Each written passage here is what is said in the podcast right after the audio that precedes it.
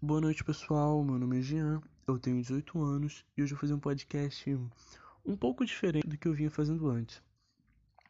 Enquanto eu pensava assim, poxa, o que seria interessante gravar, né? Já gravei desde linha de raciocínio contínua, né? E construindo durante o podcast, até música do Chico Buarque, que eu gostei, né? De fazer ambos.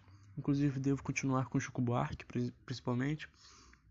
Música no geral. Mas eu pensei assim, por que não contar um pouco da história do meu nascimento?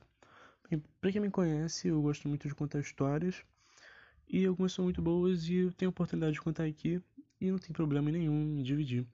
Ah, Jean, mas qual seria o fim acadêmico, pedagógico, enfim, o que for, para ficar escutando você contar a história da sua família? Bem, na verdade, na verdade, até tem um pouco de relação histórica. Você pode aprender a história do Brasil, que é muito importante, minha família é brasileira. Então ela é influenciada pela história do nosso país. Mas caso você não queira saber disso, tem entretenimento. Entretenimento é bom porque nos diverte e com divertimento nós conseguimos o quê?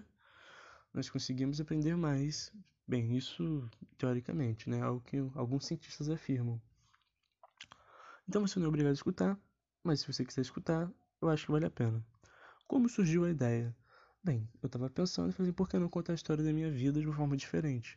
Em vez de contar a partir do momento que eu nasci, por que não contar desde o momento que minha matéria circula, geneticamente falando, né? Meus antecessores de sangue. Bem, no caso, no caso, no caso, eu não sei todos, até porque deve ser algumas dezenas de milhares de anos, mas eu sei dos últimos 120 anos que é o que me importa e que tange mais o Brasil. Aliás, é o que vai dar até inclusive o início para o podcast. Por quê? Bem, cronologicamente, tudo começou mais ou menos uns 150 anos atrás com minha família paterna. Só que não tem tanta importância contar essas primeiras partes. Ah, meu. meu veio lá da puta que pariu, de navio. Até porque não tem história, só vieram. Pelo menos não é contada a história. Então eu não sei, e eu vou contar deles mais pra frente. Então, de parte cronológica, mas seguindo com esse filtro de história boa, começa com o meu tataravô, Francisco Francisco Ferreira de Souza. Ele era um coronel em Juazeiro do Norte, no Ceará. E ele tinha uma esposa. O nome da esposa dele, eu não faço ideia, não me recordo. E tudo bem, acho que ninguém recorda na família. E ele teve com a sua esposa o meu bisavô. Só que meu bisavô ele não nasceu em uma situação comum. Isso porque já era virada né, do século XX, mais ou menos, saindo do século XIX para o século XX. E o Brasil estava passando pelo primeiro ciclo da borracha. Se você sabe que a Revolução Industrial se você não souber, é bom procurar um podcast só sobre isso. Ou, ou ler, né? Um livro, talvez. É, aquele alimento estava bombando, né? A Ford, os carros estavam usando muito látex, extraindo muito látex por causa da borracha. Borracha que era um instrumento matriz para fazer um carro na época. Então estava com uma venda absurda e o Brasil estava com tudo, é, fazendo aquelas campanhas para os nordestinos, nortistas, que eles fossem para lá, porque eles conseguiriam independência, um monte de coisa, sendo que na verdade não. Bem, o meu, meu bisavô, né? É, meu tataravô, na verdade, o Francisco. Ele era um coronel, então ele foi de fato ser um seringalista, explorar pessoas que trabalhavam tal, com essas terras e tudo mais. Os seringueiros. Seringueiro que nada mais é que foi um escravo que persistiu no, no Brasil contemporâneo. Não tenho orgulho dessa parte da família, tá? mas é parte da história. Enfim, ele teve o meu bisavô, o José Ribamar Ferreira. Por que Ribamar? Ribamar porque ele nasceu é, entre o mar. Se você for ver no mapa, você vai ver que a melhor forma de, de Juazeiro do Norte, no Ceará, pro norte do país, assim, mata dentro, Amazônia dentro, é passando pelo mar. Então ele subiu ali o Atlântico e foi entrando pelo Delta Amazonense. Né? Delta Amazonense que chama? É assim, eu acho. E ali nasceu meu, meu bisavô, icônico. Mandaram mensagem, perdão. Ali nasceu meu icônico bisavô, que nasceu no meio do mar, enfim. Paralelamente a ele, ainda na parte materna da família, nós temos a minha bisavó Irene. Só que de uma forma muito diferente veio Irene a questão. Eu não sei se o nome dela é de fato Irene ou se foi o nome dado. Por que você está dizendo isso, Jean? Porque minha bisavó Irene, ela era cigana. Ela vivia lá com ciganos, não era só de sangue, mas era de socialização e tudo mais. A minha família ali é do Pará, é, a família Dourado, viu ela, minha bisavó dizem né, que ela era muito bonita para os padrões de beleza da época também, que ela tinha os olhos claros, era ruiva, enfim. Aí foram lá e compraram ela. Uhul, cara, pô, história maneira, gente. Falou que eu ia rir pra caramba. E, né, enfim, algum momento você vai. Ali pegaram ela, é, criaram tal. A família é muito rica, a família Dourado também era o coronel. E a criaram, não sei se foi criada honestamente, se ela sofreu alguma coisa, se criaram ela como empregada, enfim, esses detalhes a gente não sabe. Mas a gente sabe que quando ela estava crescida, é, a minha família do meu José Ribamar, meu bisavô, estava alocada lá, eles se conheceram e meio que foram juntos cuidar de um seringal do meu tataravô lá no Acre. Chegando lá, em Feijó, entre Feijó e Tarauacá, se eu não me engano, eles tinham essa região onde havia uma grande produção de látex. Era uma coisa como questão de 22 estradas. 22 estradas, bicho, você era muito rico. Muito rico mesmo. Eu não sei se eu comentei antes, mas o, na época, né, na época do primeiro ciclo para o segundo ciclo da borracha, o valor da venda representava um terço do todo o PIB nacional. Ou seja, se o Brasil tinha 100 bilhões. Ah, inclusive, né? É importante lembrar que existia indústria em São Paulo, indústria têxtil. Então, pra, que era quando teve os primeiros grandes ricos do Brasil. Então, se você está pensando assim, ah, era pouca grana? Não, era muita grana. Então, ter 22 áreas, 22 estradas para extração de seringa era bastante coisa. E foi o que meu bisavô foi cuidar junto e trouxe a esposa dele junto da minha avó, bisavó, né? Que é a mulher em questão. No Acre, eles tiveram uma porrada de filhos, uns 10, entre eles a minha a minha avó, que é uma pessoa que eu amo bastante, Maria Sevi Dourada da Silva. O que falar sobre Maria Sevi?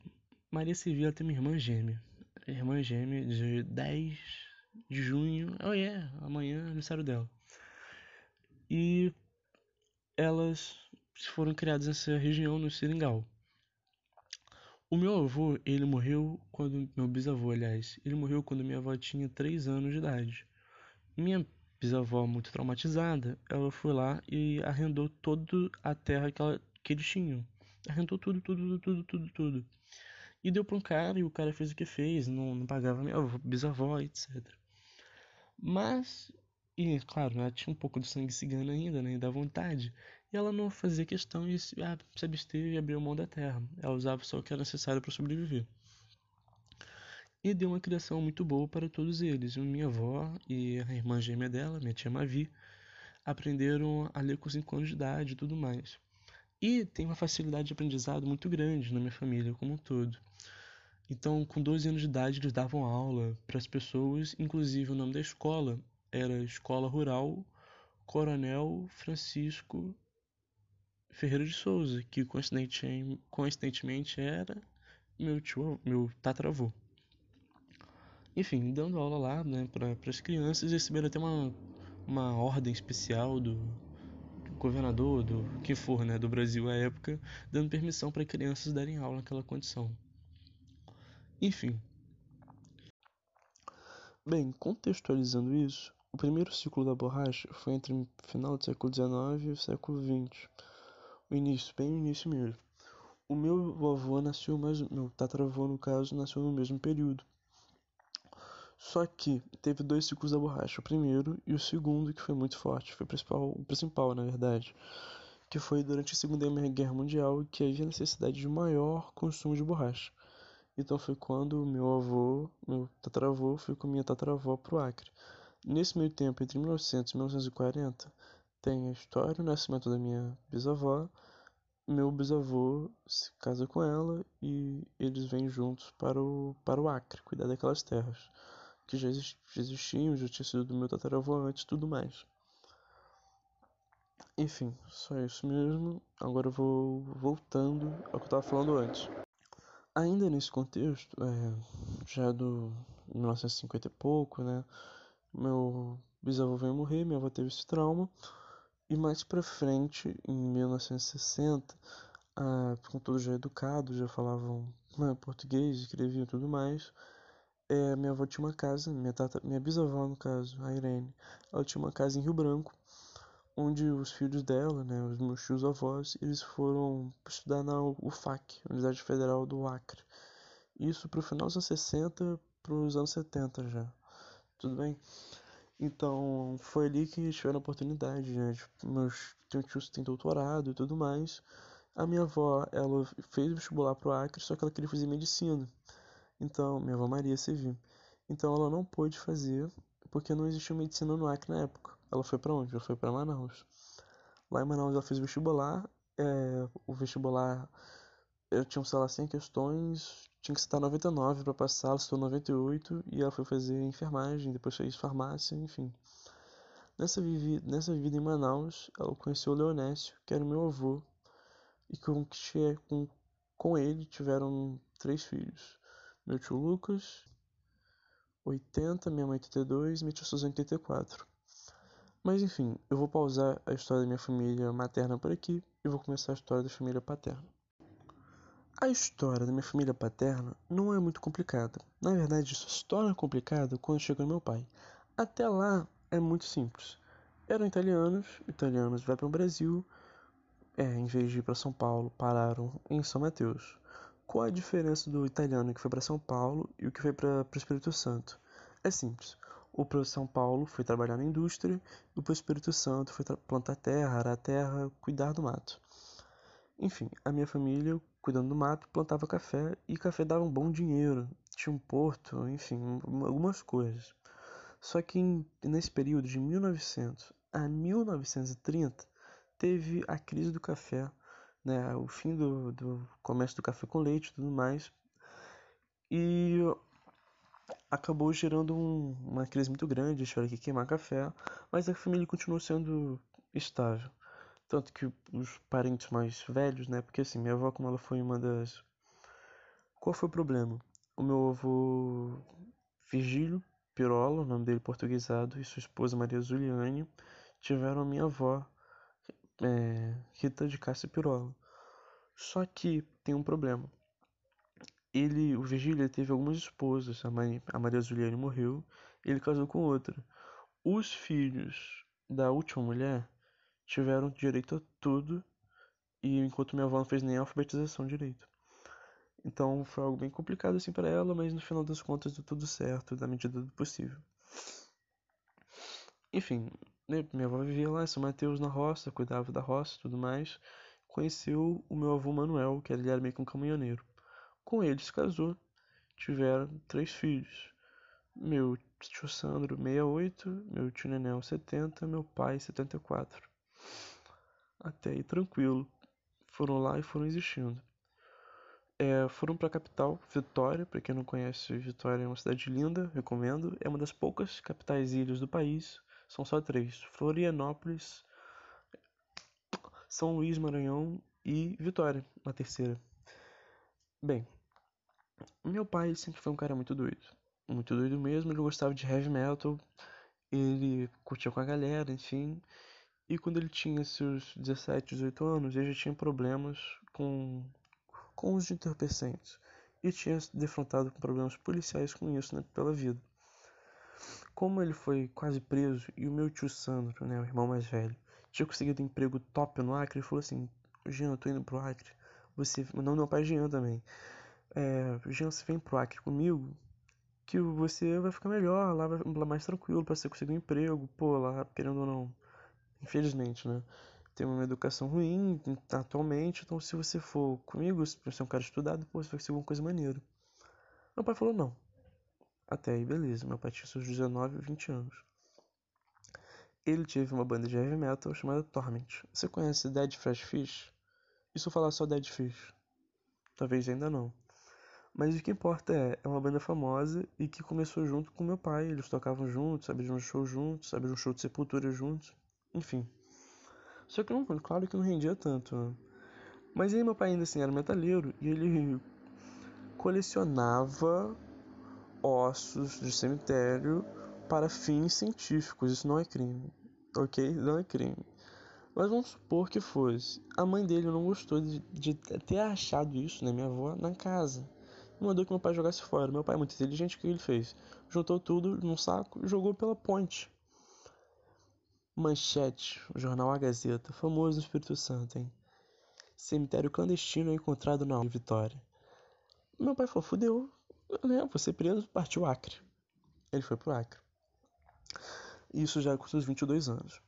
Nesse tempo que ele viveu no Acre, foi um período muito doido. Ele conheceu minha mãe, minha mãe era apaixonada por ele. Ah, é, na verdade, né? Eu não contei a história da minha mãe. Então, eu vou pausar aqui a história do meu pai e vou voltar com a história da minha mãe. Minha avó morava em Manaus com Leonésio e teve seus três filhos, como já disse antes. Entre eles, a Raquel Dourada Silva, minha mãe, uma mulher que eu amo muito, e foi lá, foi criada em Manaus e tem uma história muito doida, que minha avó trabalhava assim em mil lugares ao mesmo tempo e recebia uma grana muito boa, recebia até, sei lá, 20 salários mínimos, se eu não me engano. Hum, só que na época era cruzeiro, né? Cruzado, enfim, das suas respectivas épocas. Só que ela era da gente da saúde e trabalhava no, no interior. Então ela não podia fazer saque do próprio dinheiro. Então quem fazia o saque do, meu, do dinheiro é quem tinha a. Qual é o nome? A procuração. Quem tinha procuração era meu avô, Leonésio, e ele era um babaca, um otário. E ele simplesmente roubava o salário da minha avó para manter as outras mulheres dele, as amantes. Falava que eu comprava gado, mas nunca. Minha avó nunca. Nitidamente pilantra. Mas depois disso, inclusive ele vendeu a casa da minha avó algumas vezes. Minha avó já teve que ficar de favor porque ele vendeu tudo e não avisou minha avó quando voltou para a cidade. Várias histórias horríveis, assim, pesadas, que eu acho que não vale a pena contar, mas vale a pena contar o porquê deles terem se divorciado. Enfim, terminaram. Minha avó, ela voltou pro Acre com seus filhos, isso minha mãe tinha seus 12 anos. Se passou, se passou um tempo, minha mãe completou uns 16 anos e conheci meu pai. Meu pai tinha 22. Meu pai não dava bola para minha mãe, meu pai era bonitão, cabeludão assim. Até porque minha mãe tinha 16 anos e eu não dava bola. Pô, valeu pai, obrigado pelo bom senso. Voltando à história do meu pai agora. Agora você sabe como é que minha mãe foi pro Acre de novo, né? Voltou pro Acre. O meu pai, ele era um cara que gostava muito de fumar uma maconha, né? Cara, eu não entendo quem fuma maconha, não entendo. Ele gostava muito de fumar uma maconha, só que no Acre não tinha na época. Aliás, tinha, mas era uma merda. Então, para conseguir, o que, que ele fazia? Ele pedia para os amigos do Espírito Santo que mandassem por correio, um órgão federal, esse crime. Então, ele cometia um crime por um órgão federal que, que na teoria, poderia prendê-lo. E o pior, meu pai morava no prédio, sendo que o primeiro andar do prédio era os correios, e em cima era ele. Então, para achar ele, seria muito fácil. Enfim, ele fez isso por muito tempo, muito tempo, muito tempo, e ele foi chegou a ser preso né, meu pai foi preso a primeira vez. Nesse momento aconteceram umas coisas muito engraçadas, mas o pior foi que o cara falou assim: Cara, pô, Jean, inovador. Por que Jean, meu pai, inovador? Porque ele ter feito isso foi o que incentivou a polícia no Acre a colocar, por exemplo, raio-x na porra do correio. Ou seja, se eu quisesse mandar uma arma, uma bomba, eu poderia na época. Meu pai salvou vidas. Enfim. É, meu pai foi preso isso dois anos depois, né? Então minha mãe já tinha 18, meu pai tinha 24 mais ou menos, 25, enfim. É, acho que tinha 25. Eles tinham ficado já nessa época e tudo mais quando meu pai foi preso. Uma história engraçada, paralela. Meu pai estava né, no julgamento, algumas pessoas foram presas junto com ele, e o advogado passou certa informação para o pai de uma das pro pai de uma das pessoas que ia ser julgada. O áudio curto. A informação foi a seguinte: seja burro, porque é a única explicação possível. Porque durante a entrevista, o que, que o juiz perguntou? O juiz perguntou assim: Senhor, aquelas drogas eram pro consumo de seu filho? Não, pai, tá doido? Meu filho fumar maconha, meu filho pode até vender, pode matar, mas fumar maconha ele não fuma. Ele falou exatamente isso. Aí fudeu todo mundo, né? Porque, porra, não, meu filho, ele é tudo menos maconheiro. Ele pode até vender. Então deu uma merda do caralho. E assim, é uma das partes que se, se ri pra não chorar da história. Até aí, tudo bem. Tem muita história boa. Ah, enfim. Até aí, tudo bem. O, digamos assim que na minha família tem alguns históricos de crime. Só que tem alguns crimes. Ah, eu não vou poder contar. Enfim, algum dia se você me ver na rua, me pergunta que eu vou contar com o maior prazer. Mas um podcast é foda. Enfim, durante uma visita íntima na cadeia, meu pai e minha mãe eram né, amigos de esquemas, eles transaram e olha só, adivinha. Eu nasci assim que eu nasci, durante a visita íntima. Tanto que, é, nove meses depois, quando eu nasci, em 14 de agosto de 2001, meu pai ainda estava preso. Mas depois. Então é isso, pessoal. Muito obrigado por terem ouvido. Concluí a história da minha vida até agora. Eu tenho muito mais histórias assim da minha vida e tenho depois disso e tenho durante isso também. No primeiro ano de vida já aconteceu muita coisa muito louca. Mas meu pai é capixaba, minha mãe é criana, minha mãe é manauara e eu sou acriano. Que doideira.